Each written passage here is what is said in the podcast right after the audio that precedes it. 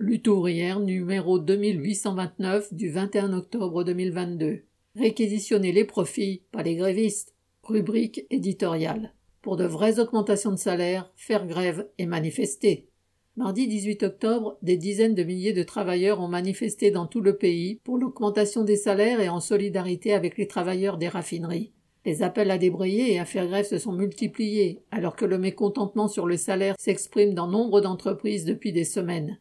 C'est vrai dans les centrales nucléaires et dans les entreprises comme Dassault, Stellantis, Renault Truck, Monoprix, Carrefour. Mais la grève des raffineries a fait des salaires une question nationale.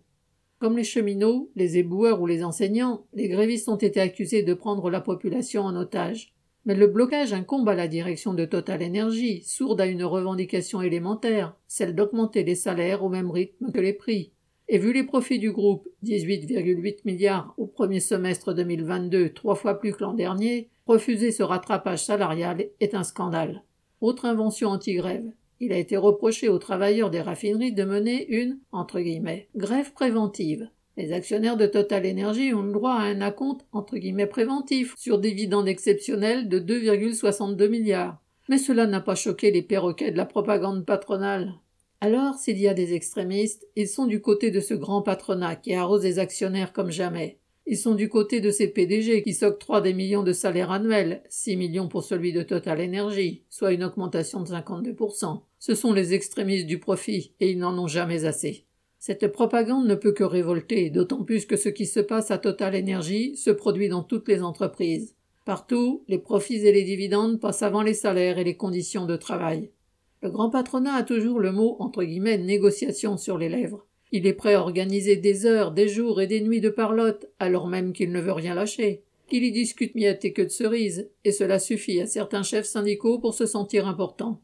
Mais c'est par la lutte, et non par cette caricature de négociation, que les travailleurs peuvent gagner. Car c'est devenu une question de principe pour certains patrons. Il ne faut pas augmenter les salaires de base. Pour faire passer la pilule, une petite prime suffira.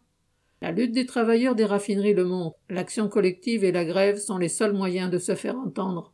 Le combat entre les travailleurs et le grand patronat n'est pas facile, et il ne l'a jamais été. La lutte ne se mène pas à armes égales, puisqu'en plus de disposer de l'argent et du pouvoir, le grand patronat peut compter sur l'État et le gouvernement, avec ses réquisitions, ses huissiers, ses forces de répression et sa justice.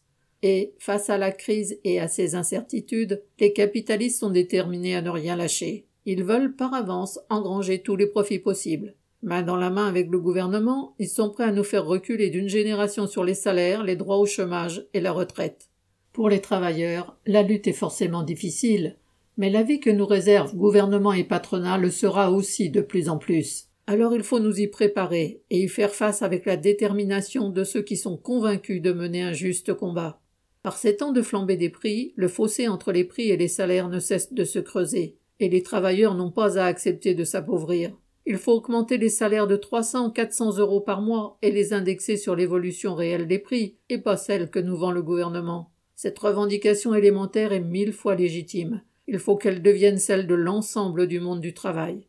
La mobilisation sur les salaires doit devenir l'affaire de chacun. Profitons de la moindre réunion ou débrayage pour discuter de nos revendications, non pas des propositions venues du patronat, mais de ce qu'il nous manque pour vivre décemment et discutons des moyens de diriger nous-mêmes notre lutte pour qu'elle ne soit pas bradée par tel ou tel chef syndicaux. À quelques-uns, il est impossible d'inverser le rapport de force avec le grand patronat. Dès que le mouvement devient ou menace de devenir plus général, ce qui était impossible devient possible. Alors, soyons nombreux à profiter du carburant fourni par la grève des raffineries pour nous mettre en mouvement.